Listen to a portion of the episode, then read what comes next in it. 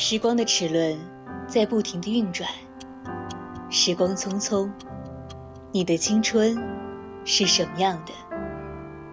是耳机里循环播放的一首歌，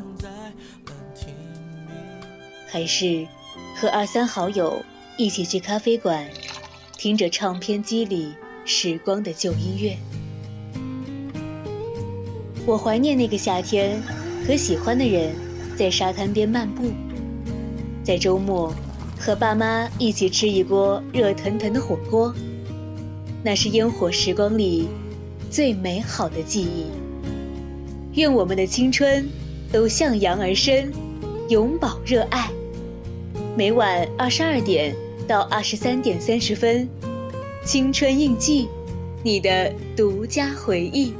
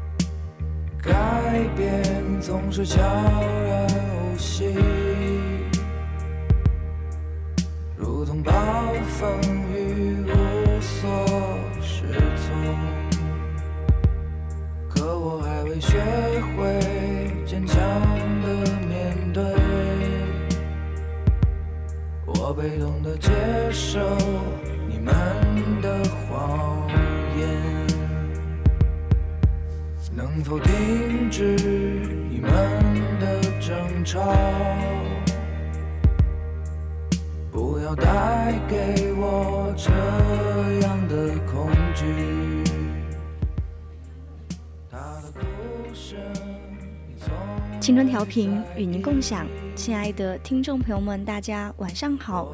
您正在收听到的是 VOC 广播电台。每天晚上二十二点至二十三点三十分，为您直播的晚间节目《青春印记》，我是今晚的主播栗子。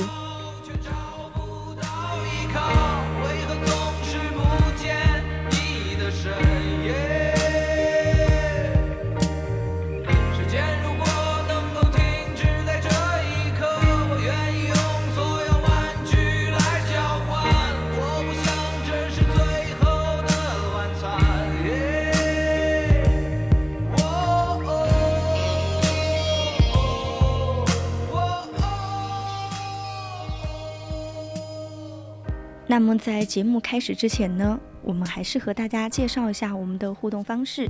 大家可以点击我们荔枝的链接关注我们的节目，或者微信搜索 FM 一零零青春调频关注我们的公众号。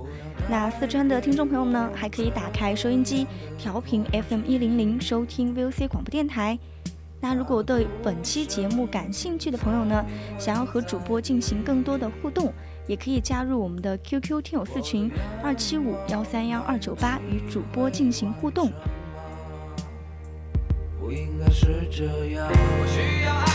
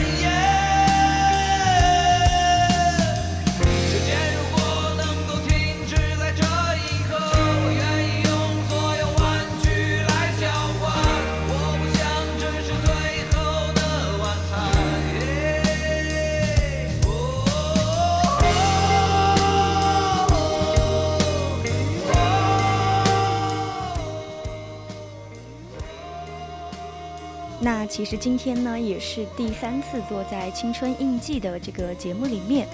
嗯，今天的主题是梦境，它是虚无的幸福。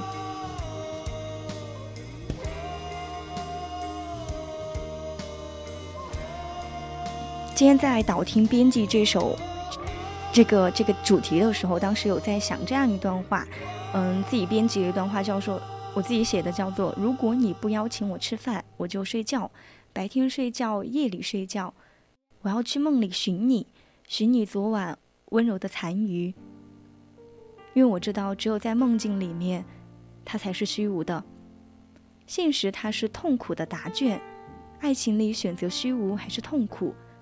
我会义无反顾地选择虚无，和你虚无的腐朽，虚无的接吻，虚无的爱抚。可我如今，可我如今只能痛苦。然后再加上我本身可能就不是一个很细心、很细心的女孩，但能让我一直坚持下来的唯一一件事，就是我每当做一个梦的时候，我就会在我的微信。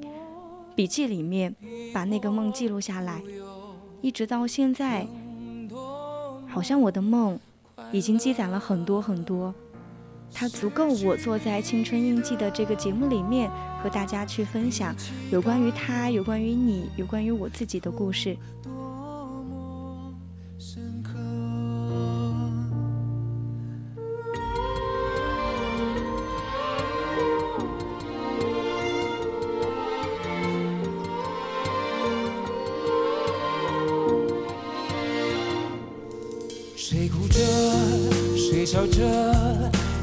一人分饰两个角色，越执迷越折磨，回忆还在煽风点火，明知往前就会坠落，抱着遗憾重返寂寞，爱到最后究竟还剩什么？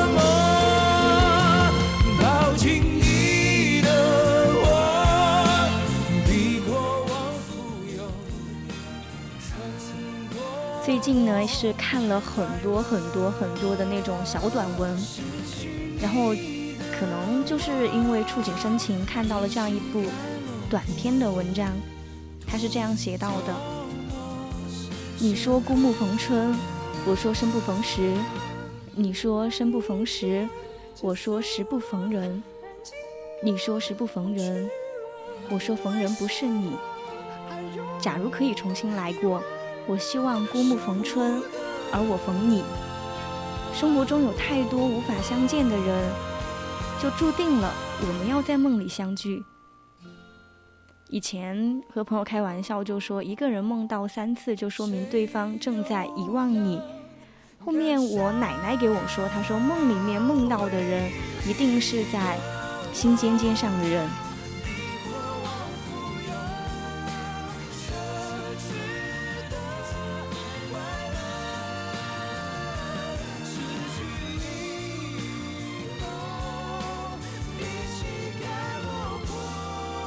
直到现在，这个故事里面都写着说：“我仍然做着有你的梦。”这里是高中，一个不出名的城市，还算得上是一个好一点的高中。晨曦与肖默生是一对高二在一起不久的小情侣，由于彼此之间的小争执，外加迎战高考的原因，他们分手了。两年之间，他们没有任何联系。晨曦仅从朋友的口中偶尔听到对方的近况，如今也是大二了，而晨曦的耳机里面还循环播放着两年前夏天他们一起听的那首歌。在冬季的滑冰场上，他看见他了，旁边几个老友，晨曦一走过去就听到大家的唏嘘声，仿佛代表他们之间的一些什么。他转头就走，肖默生紧跟随后。拉住晨曦，近距离看到他剃了寸头，皮肤状态很不好，还有些些许的痘痘，但他依旧是才气不减当年的男孩。他像小孩似的将外套搭在一个瘦弱的肩上，他们相互诉说了好几年的思念，一起去看夕阳，跑图书馆，逛街看电影。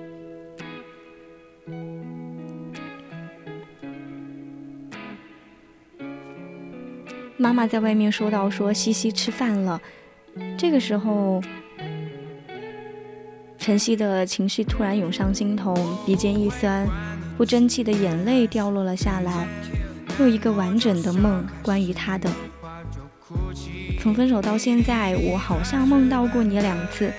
老人说梦到三次就缘尽了，可是我不用梦到你，我都感觉到梦里久违了你的笑容。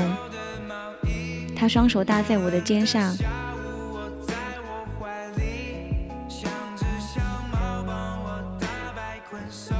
帅气的说：“我终于终于回来了，仿佛刹那间让我觉得我们又在一起了。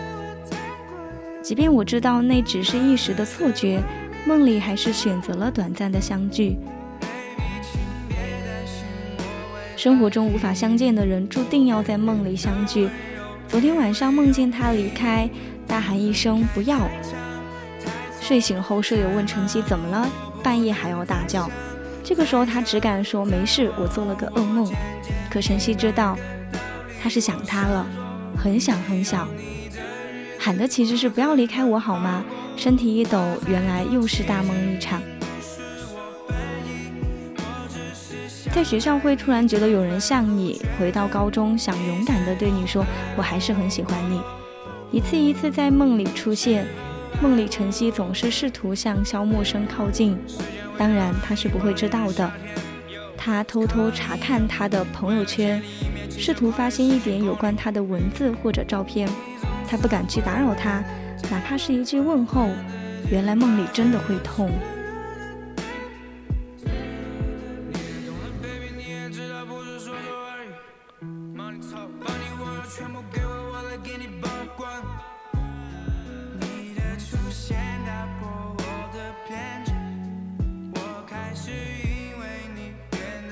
在量子力学中，如果一个人足够想念你，那么他可以抵达你的梦境。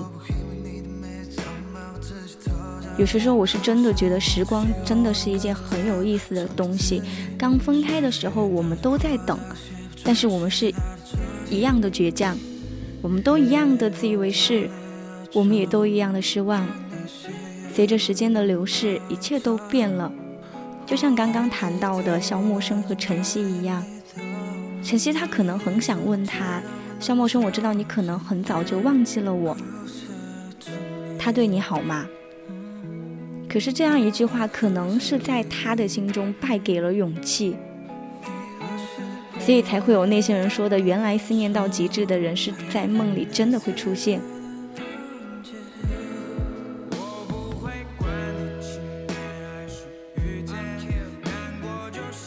所以有些时候我就在想，我是从二月份开始到现在，可能这段时间还好一点，可能十月份的时候、十一月份的时候是一个异常顶峰的时间，就是我连续大半年的时间都可以每天不重复的梦见同样一个人，不样不一样的梦、不一样的事儿，但一定是同样一个人。然后朋友总是给我说。可能我们是在平行时空里面发生的事儿，但我另外一个朋友也会经常跟我说，可能就是因为他正在遗忘你，所以他通过梦里来来告诉你，你们的美好只能在梦中出现了。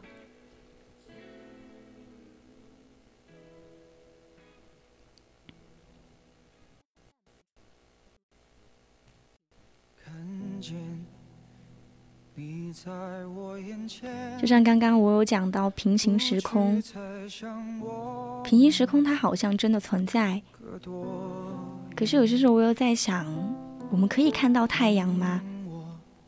晚上怎么可能会有太阳？一样的场景，相同的人物，却是不一样的走向，亦会发生不同的故事。梦境中那个时空弥补了我对爱情的遗憾。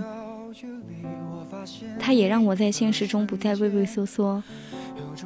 每一个阶段都会有不同的人出现，好多人代替了好多人。我的梦里总是会出现同一个人，那个人他很陌生又很熟悉。熟悉的是我和他的兴趣爱好基本相同，熟悉的是梦里的很多事儿，我们曾经一起实现过，一起完成过。陌生的是，我已经快两年没有见过他了，就好像时隔了两年多了，梦里的场景在现实当中，他仿佛还原了，出现了这样一个人，这个人真的存在。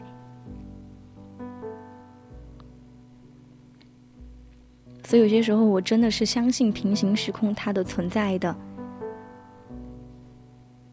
就像很多朋友可能会说，为什么一定要相信平行时空？是因为这个世界它有太多的遗憾和不舍。然后，我希望我们在看不到的世界里，那些我们喜欢的人都能纯粹而美好的生活。我也希望所有的故事都能有一个好的结局，所以我相信平行世界的存在。我也希望平行世界是真实的，我也将我的希望寄托给平行世界。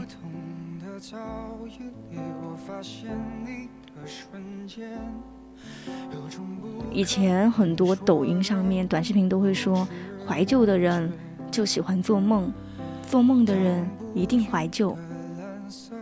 然后他们都说怀旧的人活得就像一个拾荒者一样，可是只有这样的人自己明白，在我们那段得不到又放不下的日子里，我们只有翻阅着那些印记，只有回忆着昨天晚上做的梦，因为只有这样才能证明他好像从来没有离开过。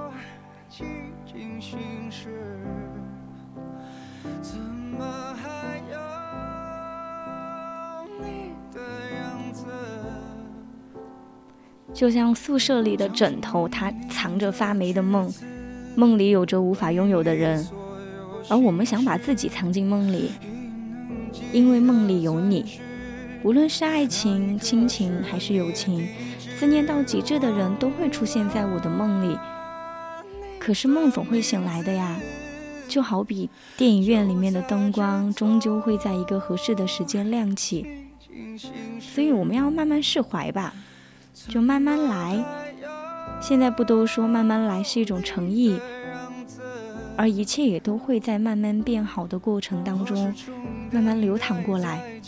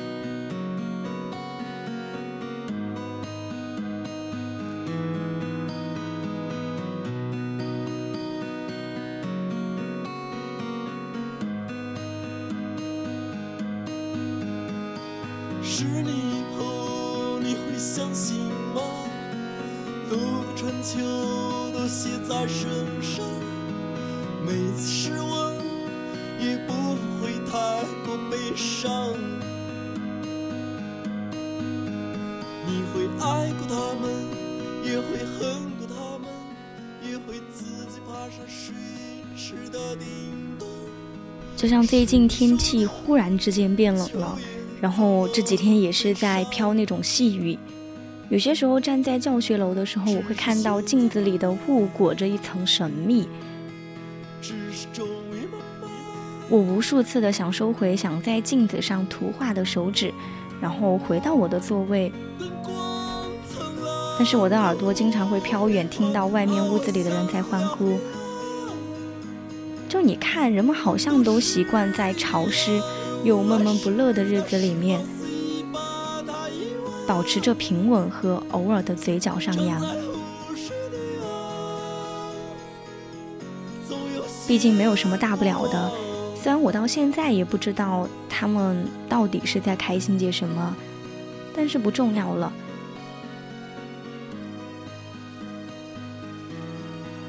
像这段时间，我们的疫情好像给所有人的感觉都是雨过天晴。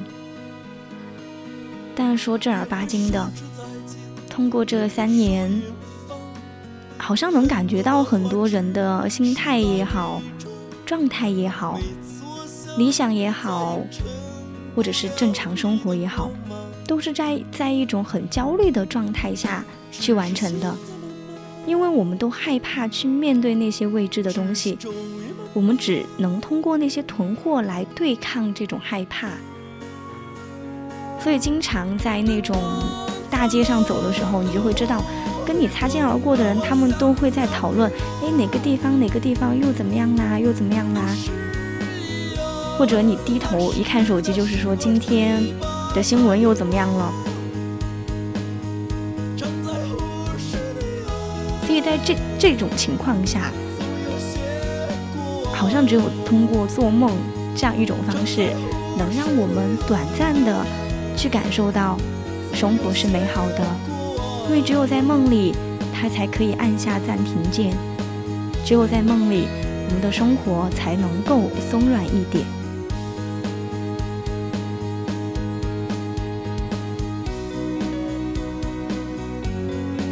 但是，不管是在生活当中遇到什么样的事情，都要学会去接棒生活的正能量，因为这个生活它一定是热忱的、真实的。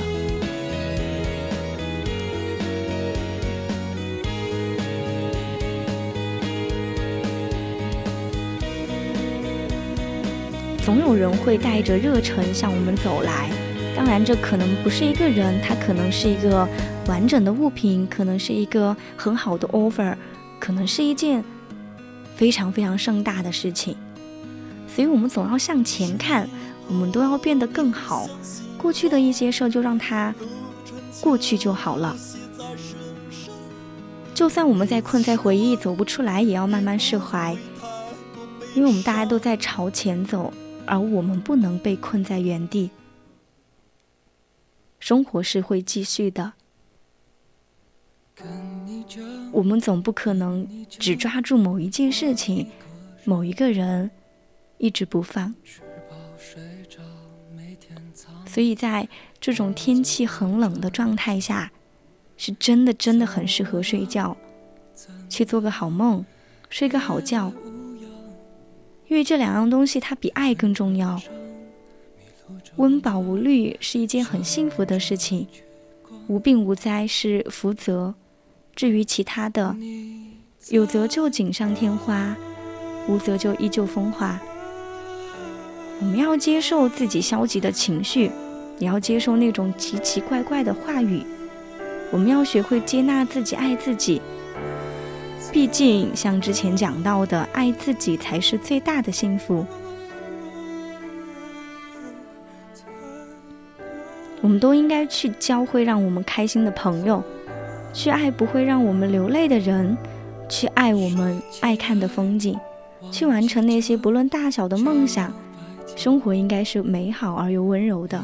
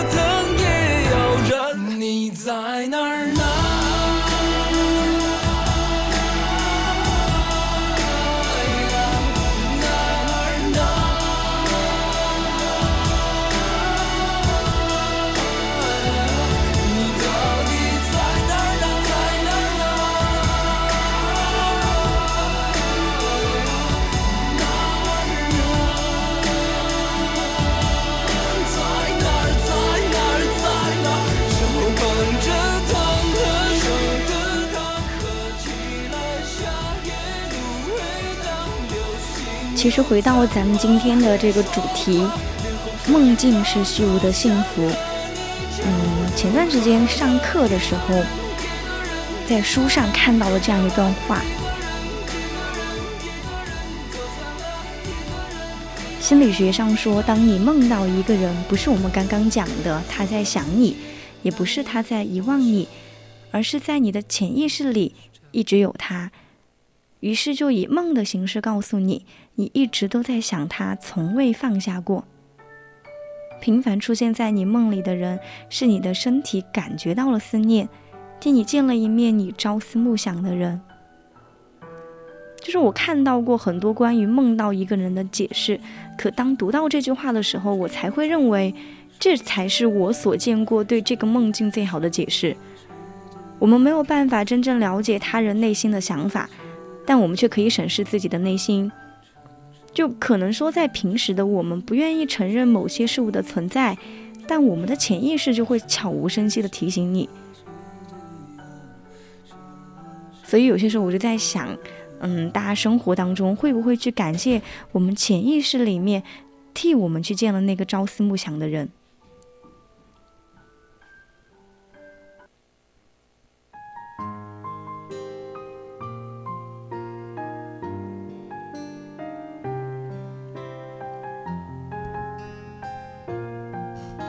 有些时候我们都在说阳光正好，生命也正好。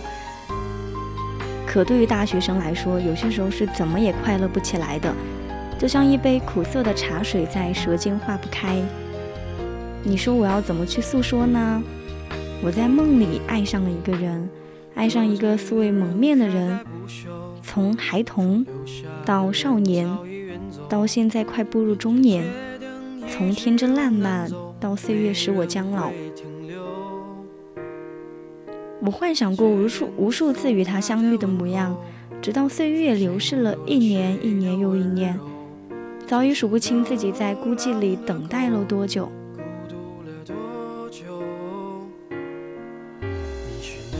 就你若爱过这样一个人的时候，就会明白，没有山明海誓，没有刻骨铭心，只有简单的相处，平凡至极的话语。灵魂就像有了归处，平静和安心。我记得是在很小的时候开始梦见他，我们一起长大。他不是很爱说话，我很少见他开口。也许就是在这样的相处里，我爱上了这个梦中的男孩。上大学以前，我就一直在等待他的出现。后来我没等到他。只是偶尔还会梦见他，只要他出现在梦中，那强烈的熟悉感足以使我认出他来。从未有人能给我他那样的归宿感。我放弃过等待，尝试接受其他人的情感，可我常常在深夜醒来，痛苦万分，才发现原来他在我的生命里。已经不可分割。我彻底醒悟，我的爱人真的是一个在梦境里遇见的人。这次，我将少年的称呼改成我的先生，但其实我只是不知道该去怎么称呼他而已。在梦里面，我看不清他的面庞，不知道他的具体身高和长相，我只知道这是一个稚嫩的少年。已经长到比我高了许多，他也更加不爱说话了。在这个世界里，我对他一无所知。所有梦境醒来后，他的记忆都会逐渐消散，留下的只是我用笔写下来的碎片。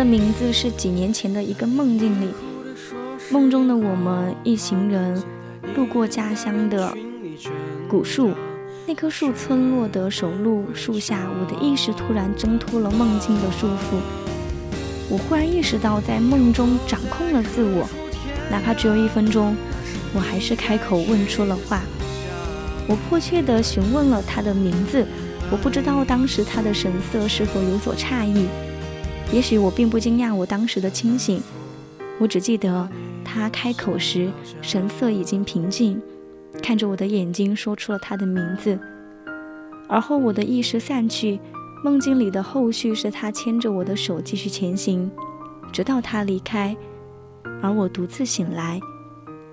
嘴里我一直重复呢喃着他的名字，一个音节一个音节的在心里留下烙印，而我从未将这个名字告诉过任何人。我把它藏进内心，在我缺失勇气的时候，默默的无声重复着，仿佛它能带给我勇气。我曾经找过好几个算卦师，然而一切都没有多少的作用。也许是我无缘遇见那些有能力的师傅，梦中他的家乡很远很远，所以当我的算卦师告诉我，我本该就该结婚的，在几年前，而今我只要愿意珍惜，会有好的姻缘出现，我就只是笑笑给了卦金，无论准与不准。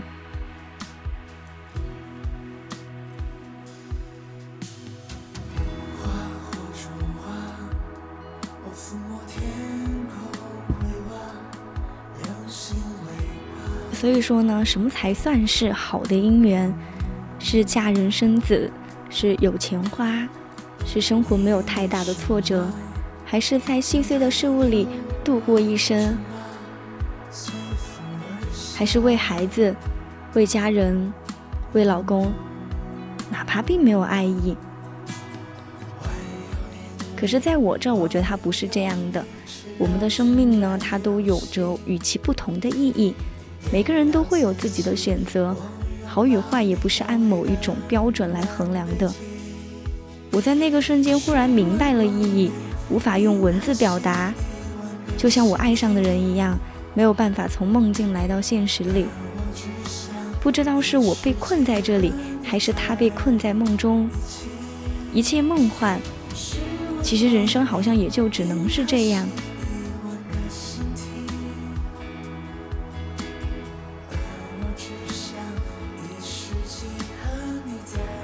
今天呢，我也是对于我曾经犯下的错误，不爱却与其谈恋爱的人，衷心祝愿你们所遇良人喜结良缘，儿孙满堂。只是我们此生不复相见，再无纠葛，也无所欠，各有前程。我对过去的自己没能早日醒悟感到抱歉，至此，所有的过往都成云烟。万事万物向前慢慢走，慢慢看，只为自己而已。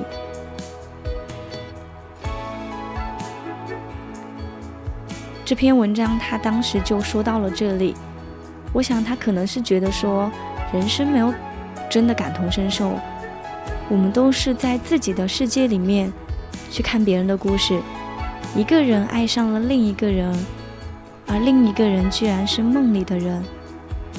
我都不知道这个作者他在有生之年里面能否得到答案。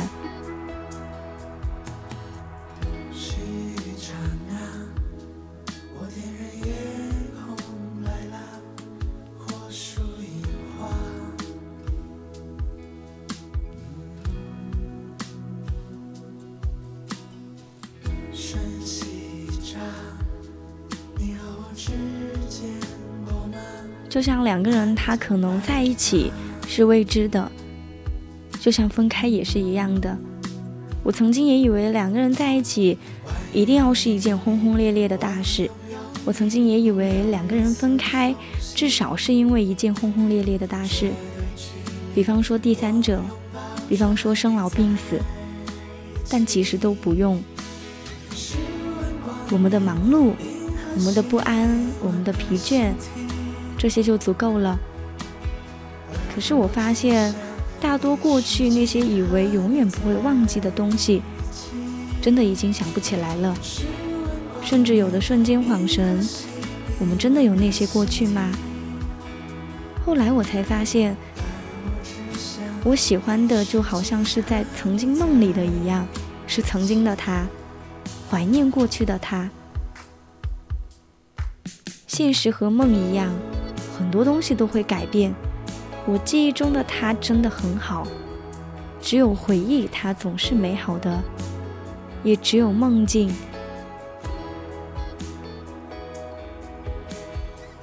它总是浪漫的。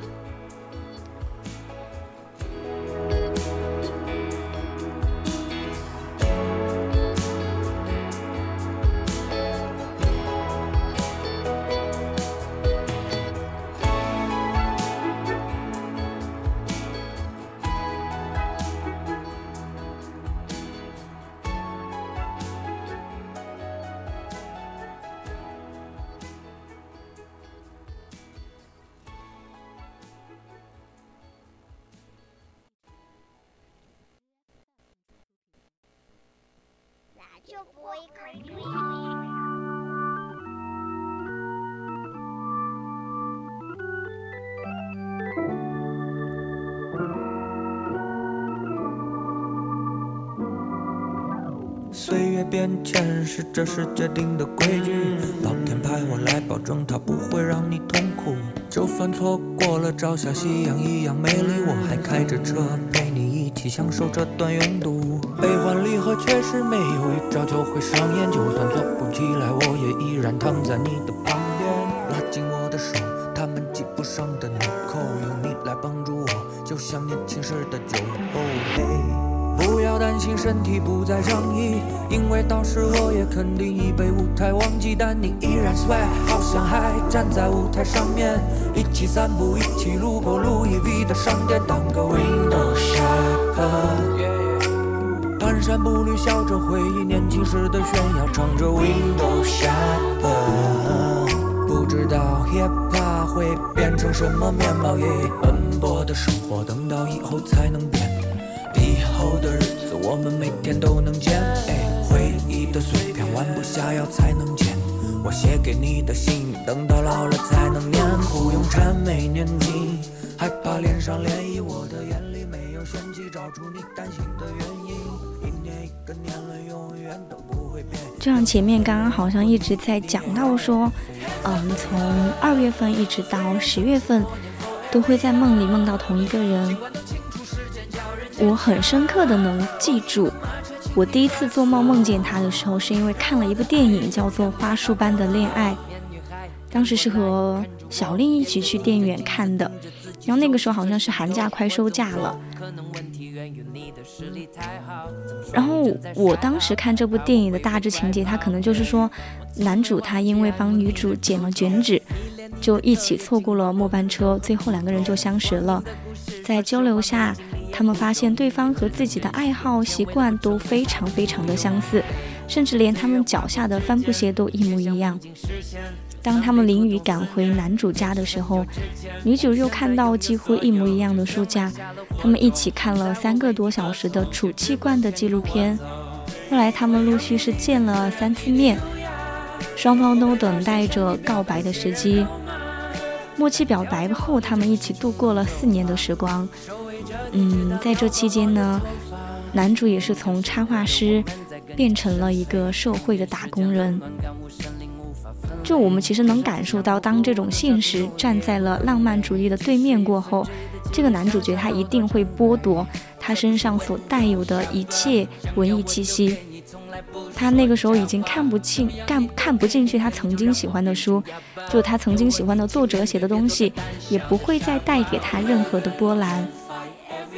但是女主呢，她却一直在坚持她自己喜欢的东西，她在为了曾经的梦想在努力。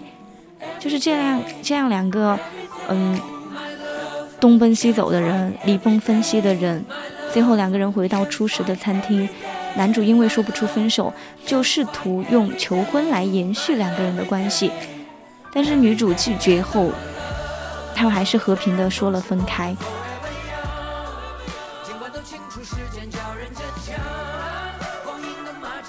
但是我当时最大的一个感受是，因为两个太相似的人走散了。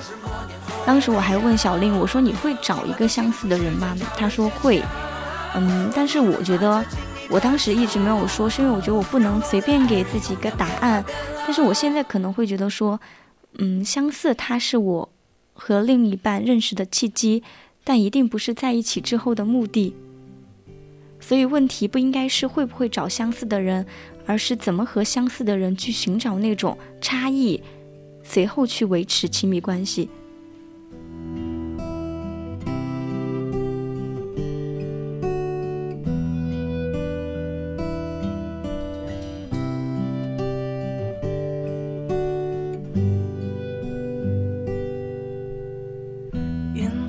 在向日葵后的猫咪，有一个秘密，存在。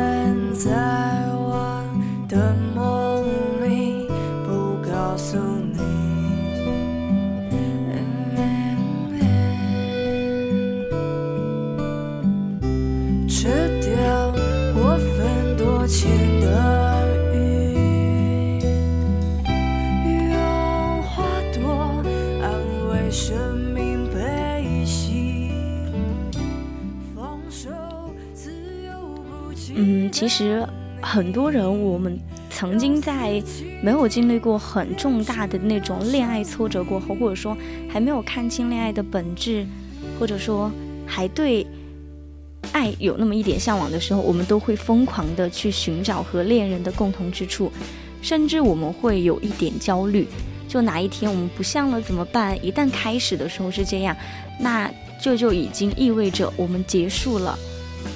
因为这就是我们结束的开始。然后最后我们就会不负责任的说一些什么宿命罢了、命格到了这种话。嗯，我一直的观点就是说，浪漫主义和现实为什么两者不可以站在同一边？我曾经觉得是可以的，因为我们是可以窥破生活琐事，去制造那些理想和浪漫。从那些同款的鞋子到各自靓丽的通勤皮鞋，从一起打游戏到拿起独自办公的耳机隔离噪音，从默契的表白到最后试图用结婚来解决问题。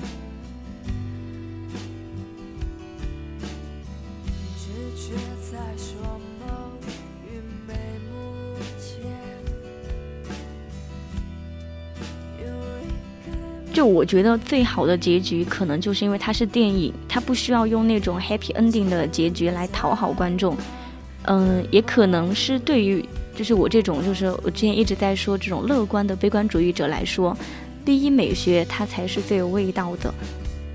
嗯，可能我不太能够理解为什么只有分开的时候，我们才可以去找到当初这种互通的默契，但是在整个电影的那种视觉享受下，我很喜欢很喜欢日剧电影的那种氛围，它有黄色的路灯，有慢慢下的雨，还有储气罐的纪录片，还有几乎一样的书架，还有收藏电影票根当书签。很巧的就是在看完这部电影的第二天，我就给我曾经喜欢的那个男生发了很长一段话。我不知道这是不是莫名其妙的巧合，但是经历过这部电影，经历过我给他发的那些想要求和的文案过后，我是有在重新去塑造我的恋爱观的。就我会疑惑相似的人对不对的时候，可能十七八岁、十六七岁的恋爱模式就会冲击我的大脑。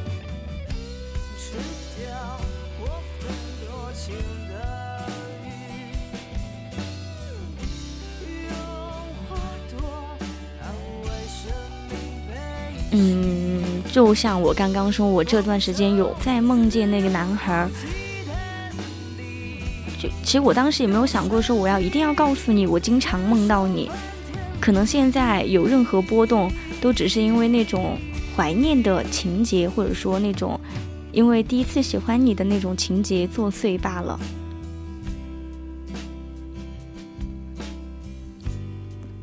花束般的恋爱》这部电影，它其实在我这并不是表达恋爱是如同像花束般美好，但是且短暂的。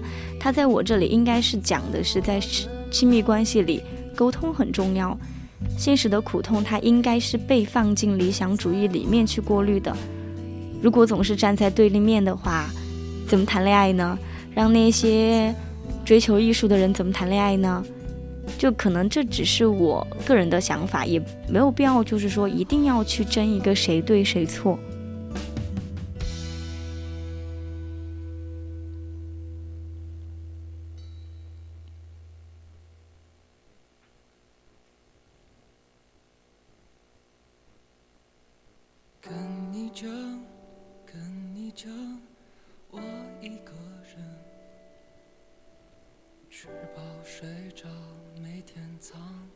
在我可能说现在二十多岁，嗯，有一个很浅薄的一个观点，就是说我们的社会呢，它逐渐的出现了那种工作崇拜主义。就让我们那种丰富的情感生活方式完全放下，因为成长是很残酷的，爱情它一定会标本化、化石化。就你看电影里面，女主是多么家庭条件丰裕的女孩，她非常自由，她可以追寻心灵化想要的东西，她可以去追求艺术创造，因为艺术感里就有一种自由，背后就是不受资本的禁锢。生命里更像自由的风格，希望外界和内心是统一的。就这句话，它可能是说在理想主义里面，或者怎么样。但是浪漫里，它又有一种传奇性。爱情的激情回归到现实的时候，两个人之间的相似性就不一定是灵魂伴侣了。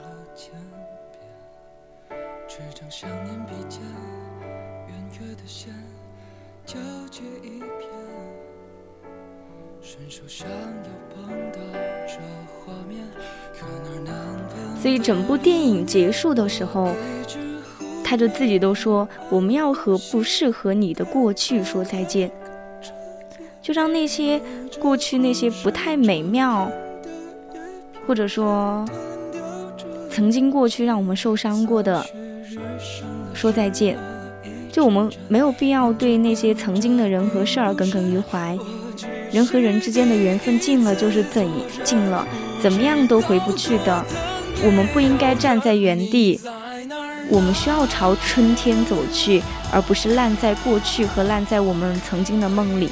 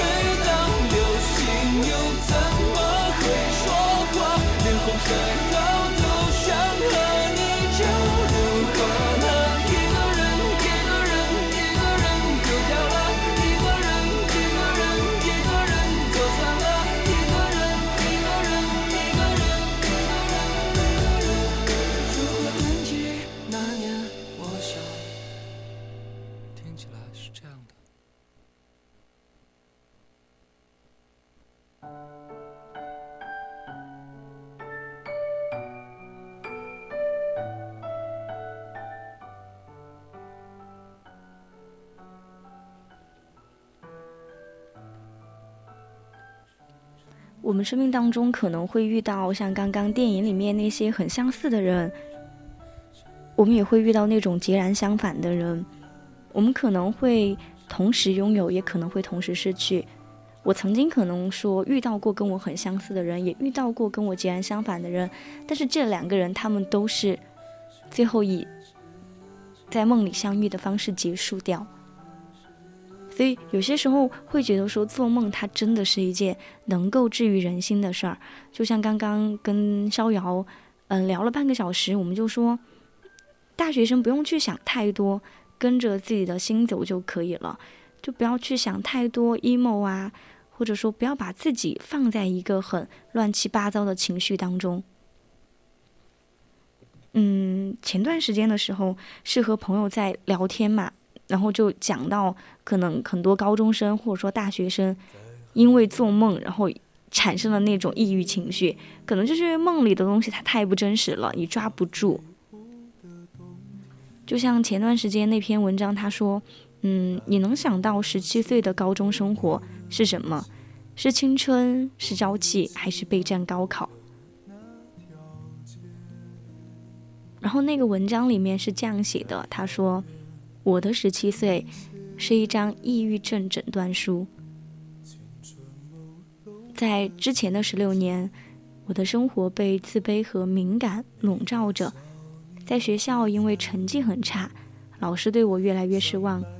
和亲戚们聊天，也总是会谈到成绩，谈到哪个学习用功、成绩不错的，都是别人家的孩子。”就这个男孩，他不知道从什么时候开始，好像只有成绩好，或者说有很多兴趣爱好的孩子才能够得到大人们的夸赞，而他也希望成为那个被夸赞的人，但很可惜，他并不是别人家的孩子。他似乎什么都不会，在家长的面前，他就会不自觉地自卑起来，觉得自己是个废物。随着自卑而来的是敏感。总感觉别人都在用异样的眼光爱着我，说我的坏话，所以我就厌烦了这样的生活。我想着说，如果我换一个新的环境，一定会变好的。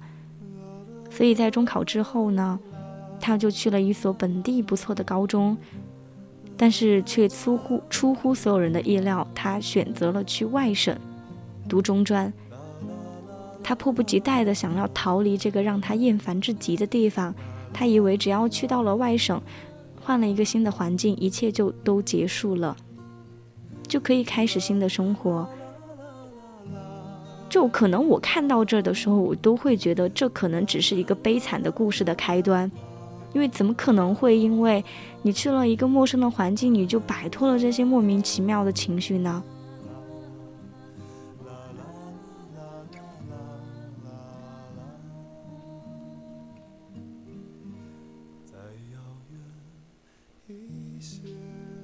初中以前呢，他的学校离家都很近，所以男孩一直都是走读生。他就很羡慕那些住在学校的同学，他们在学校没有家长管，所以我们就可以设想哈，如果他真正住进了学校，嗯，他发现寄宿生活没有生活想的那么美好的时候，然后来自五湖四海的学生，他们带着自己的呃生活习惯住在同一个寝室里面。就这种截然相反的生活方式，一定又会把他逼迫到深夜睡不着觉，然后他那种敏感的情绪又快又会很快很快很快的蔓延出来，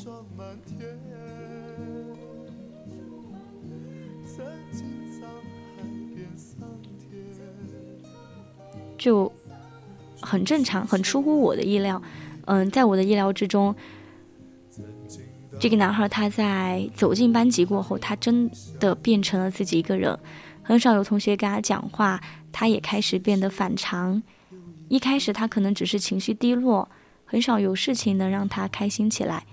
后来是渐渐对很多事情不感兴趣，似乎就只剩下一种情绪，就是不开心。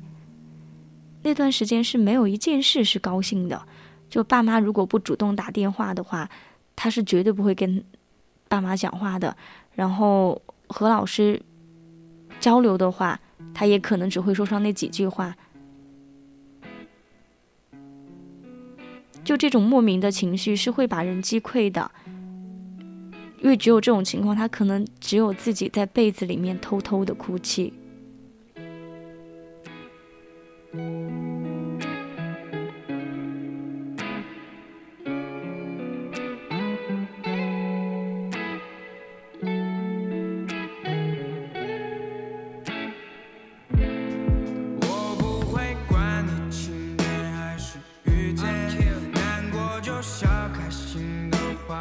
哭泣。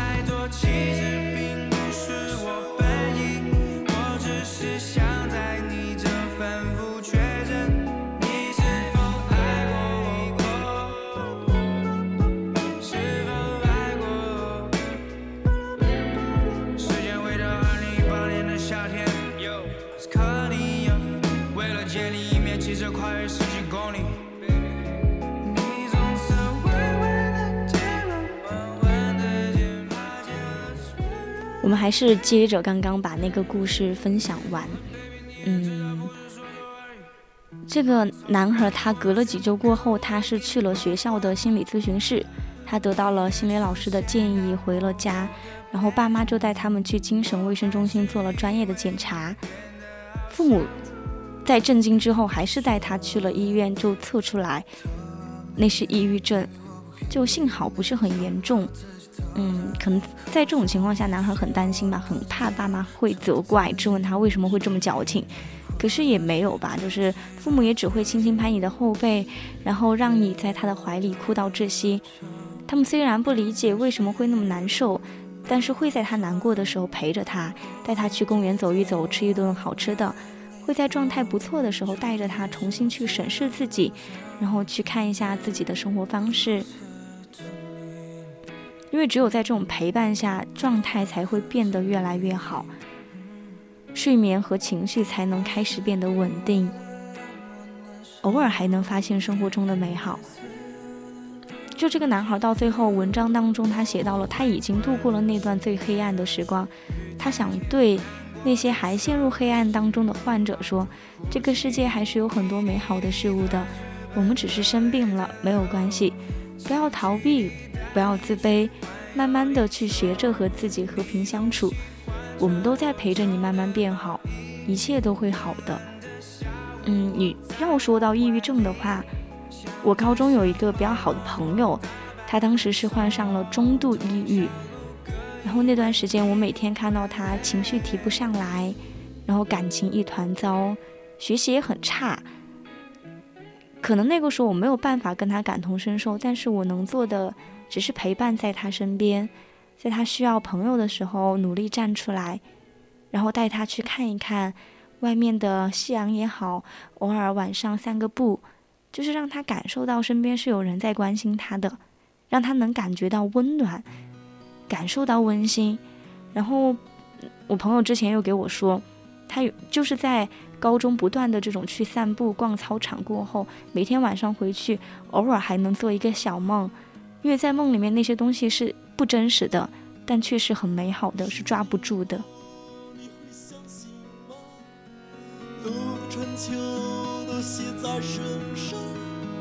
每次失望也不会太过悲伤。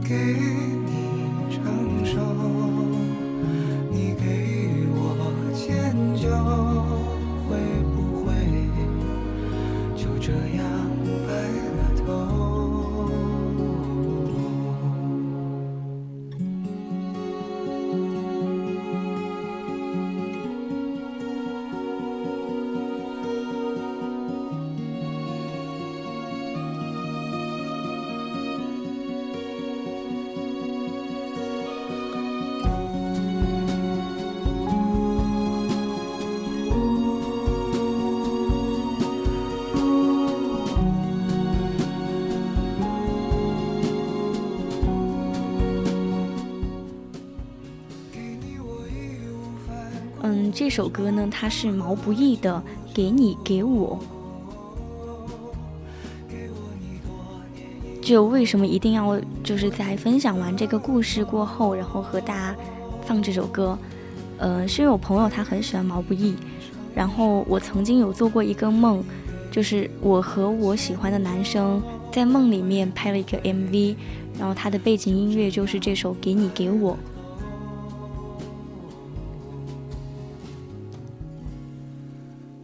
就我一直都觉得说，嗯，这首歌它好像就是一提笔一带过，但是就写下了我们最理想的那种爱情。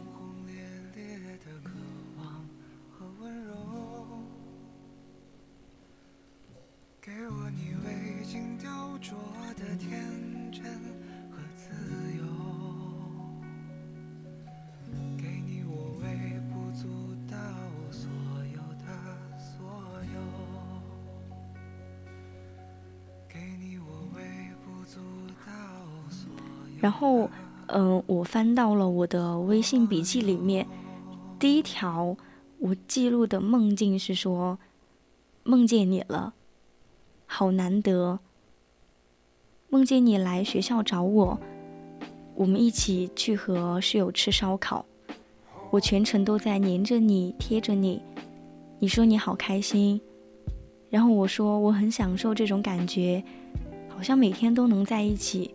而不是一个在宜宾，一个在成都，然后好像到这个时候梦就醒了。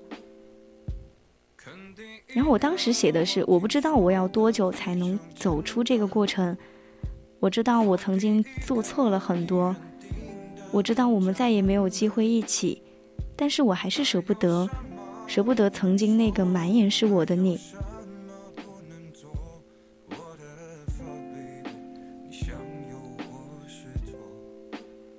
然后我又说，好像曾经那个满眼是我的男孩，他要去更广阔的世界了。但是此刻，梦醒过后，我很想很想很想很想你。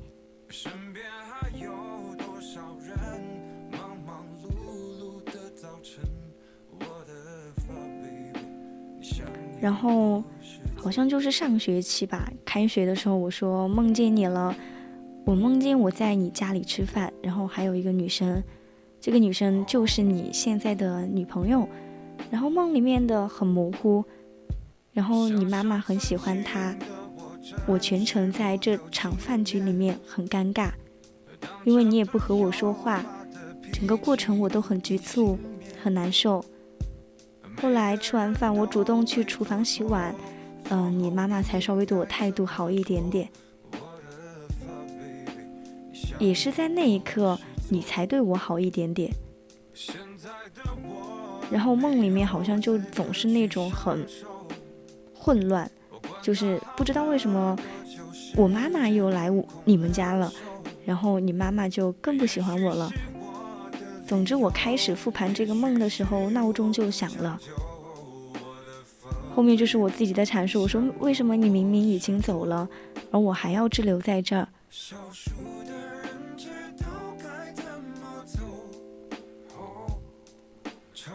然后这场梦，我不知道那天到底经历了什么，我又写下了一段话，我说我已经不再奢望那种翘首以盼的惊喜了，也不继续渴望那些距离遥远的期待了，我还是会选择坦然的态度去面对生活，选择独处的方式去渐渐习惯，会克制情绪，会控制自己。我也喜欢安静，我也坚持热爱，我只想抓住生命中那属于我自己的部分，坚持自己的所爱，做自己想做的事。就好像我已经开始期待不起来你会回到我身边，我好像真的开始绝望与封闭了。好像这所有的梦都是在三月份的时候，就好像每隔一天，每隔一天都要梦见你，每天都是二零二二年三月二号、三月三号、三月六号、三月七号，就好像就是刚刚讲的，梦是虚无的，就好像爱情也是。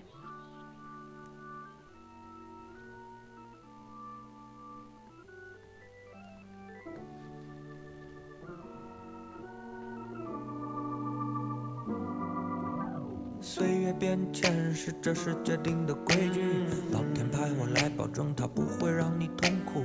就算错过了朝霞夕阳一样美丽，我还开着车陪一起享受这段拥堵。悲欢离合确实没有一招就会上演，就算坐不起来，我也依然躺在你的旁边，拉紧我的手，他们系不上的纽扣，有你来帮助我，就像年轻时的酒。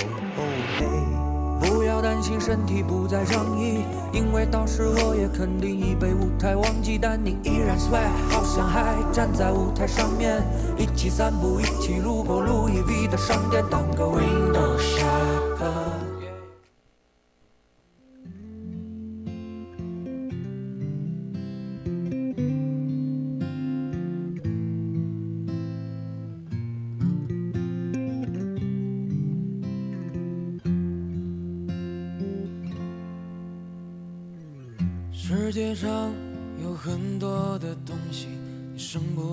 死不带去。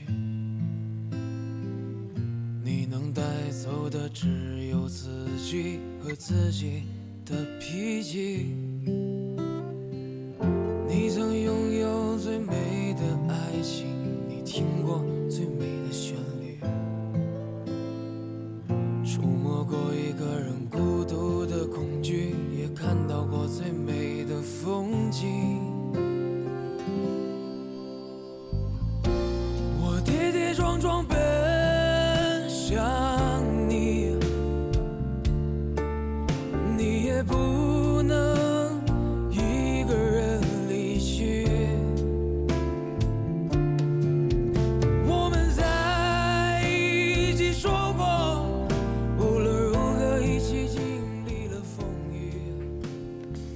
后最近的一条笔记关于梦的，就是说，好像就是前两天写的。我说，我以为最近我的身体机能都快忘记你了，但昨天在你的梦里，你还是来了。梦里面每一个场景都是我们在一起，你在我身边，我依偎着你。但最开始我们两个人之间很陌生，很疏离。我有问你为什么，你当时说了这样一句话，你说你再把我之前对你的态度还给我。后面我们之间还是很黏糊，还是很依赖对方，浓度非常高、非常纯的感情是有真的在降临我们身边。你能带走的只有自己和自己的脾气。好像后面就一直没有有关于你的记录了。所以有些时候梦，它就是要把你思念到极致极致的人带到你身边来。所以一定要去忘掉那些本不该属于你的人吗？忘掉的定义是什么？是完全把这个人遗忘掉吗？其实那大家都心知肚明，这是不可能的事儿。然后不喜欢了就好了，忘不忘得掉没有太大关系。该遇到新的人就该是遇到新的人，我们该干嘛就干嘛。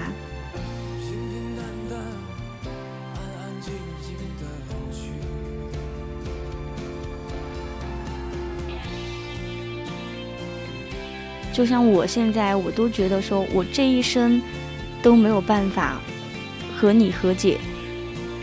我和你在一起，我不图你以外的任何东西。我不仅没有对不起你，甚至还好几次为你降低了自己的底线。而你却让我觉得自己是一个无比廉价的物品。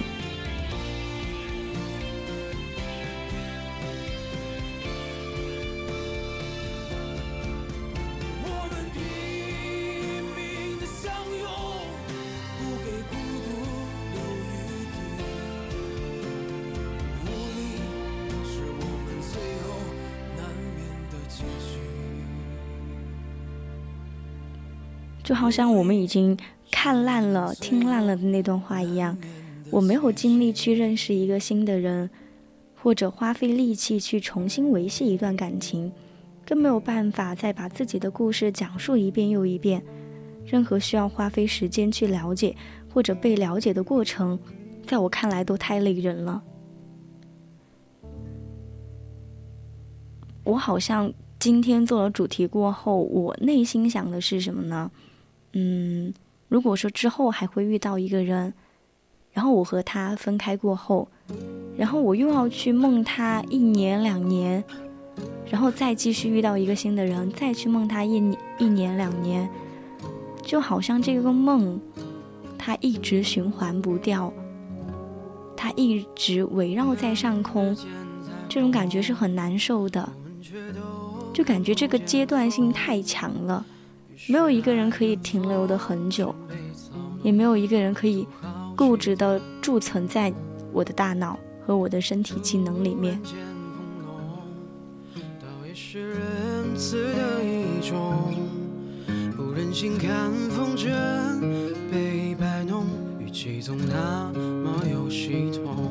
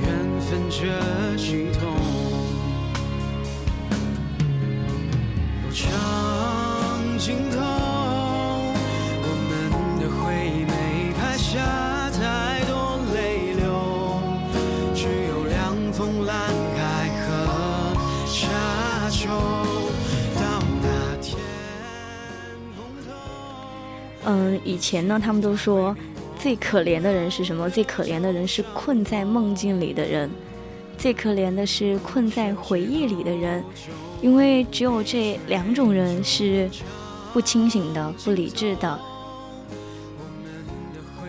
所以有些时候我就在想，困住我的又是什么呢？我常常在想，是走不出去的回忆，还是走不出去的过去，还是太多太多梦境的你？还是遇到委屈的事儿总会想起你，好像都是，因为我们曾经都会因为一个人的出现，将支离破碎的自己一片一片的补充完整。也是有一个人会让我以后每每看到关于他的点点滴滴，都会再次的变得支离破碎。就拿我自己来说，我能很清楚的知道我现在的完整，但是我每一个细节都有裂缝，所以后来我也很少会和新的。认识的人提起你，就别人问起我的时候，我也会轻描淡写的略过，似乎我已经完全放下有关于你的生活。但是没有办法，我可能总是那个怀旧的人，我总是会回忆那些你早已忘记的东西，而这些记忆都好像是一双无形的大手捏着我的心脏。在很多很多夜里的时候，会让我疼得窒息。我的喜欢也也是，所以我到现在都不知道要怎么样去释怀，是靠眼泪，还是靠梦境，还是靠永远都不会过去的过去去释怀。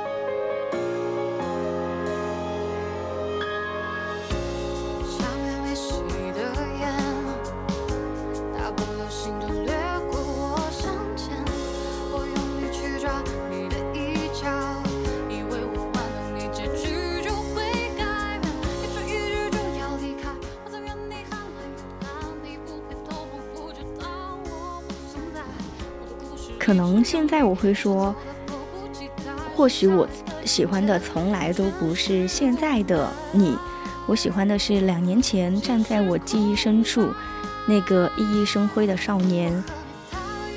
你早就不是我记忆里深处那个会站在马路边对我笑的那个人了。我也知道人都是会变的，好听的歌也总是没有完整版。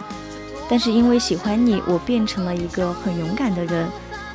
我的努力一大部分原因都是因为我喜欢你，努力变得很优秀，让你注意到我。或许你注意到我，只是不喜欢我。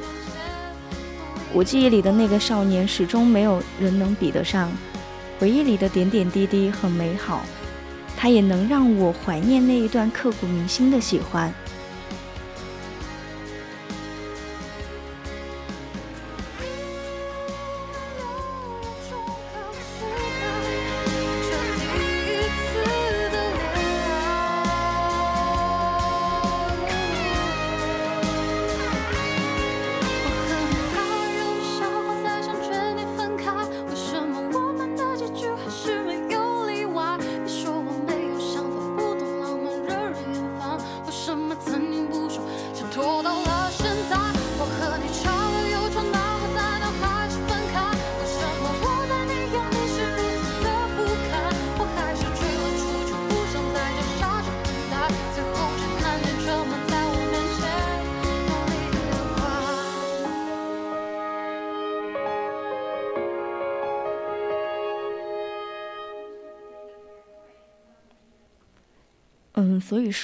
人在深夜的时候，不要去做梦了，不要去怀念过去了。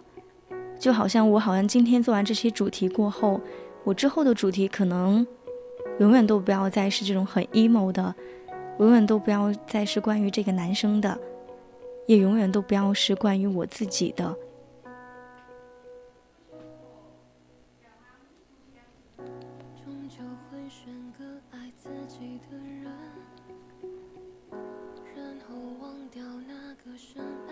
因为有些走不出去的回忆，我们就让它交给时间就可以了。因为前进走不完距离，后退又走不出回忆。就像张张爱玲她讲的那句话嘛，我这辈子最遗憾的事就是推我入地狱的人，也是那些曾经带我上天堂的人。人一旦有了感情，我们就窝囊的不行。你说我们敬往事一杯酒，再爱也不回头。实际就算你醉倒了，黄昏独自愁，如果那个人伸出手，我们还是会跟他走的。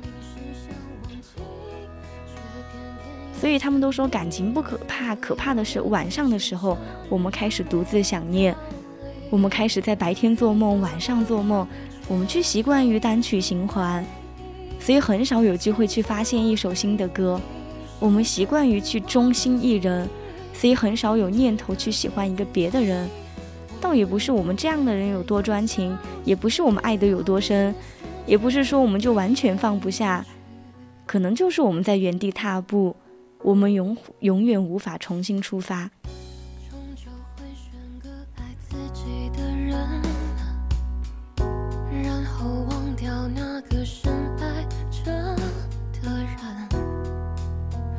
几天，全部在期待永恒。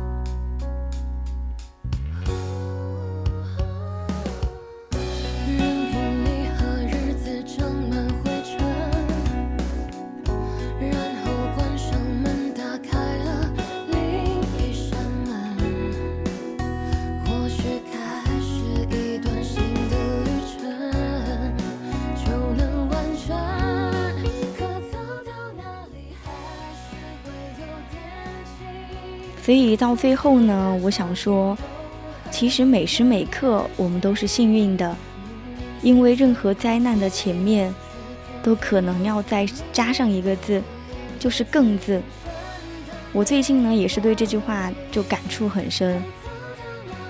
就其实我们光是活着、健康、温饱这三条，可能都是世界上一半人没有办法达到的。这是疫情、战争、事故，瞬间难以言喻的心痛。哪怕我们只是萍水之交，哪怕我们意见相左，我们未曾蒙面，我也祝你平安，也祝你健康，也祝你好好活着。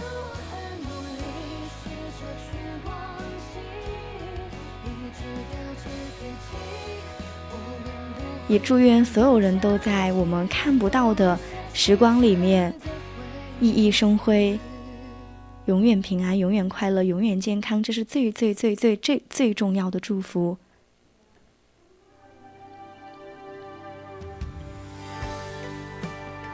那现在呢，也已经是北京时间的二十三点二十五分了。今天的青春印记呢，就要和大家说再见了。我是栗子，感谢您的收听，我们下期节目再见，晚安。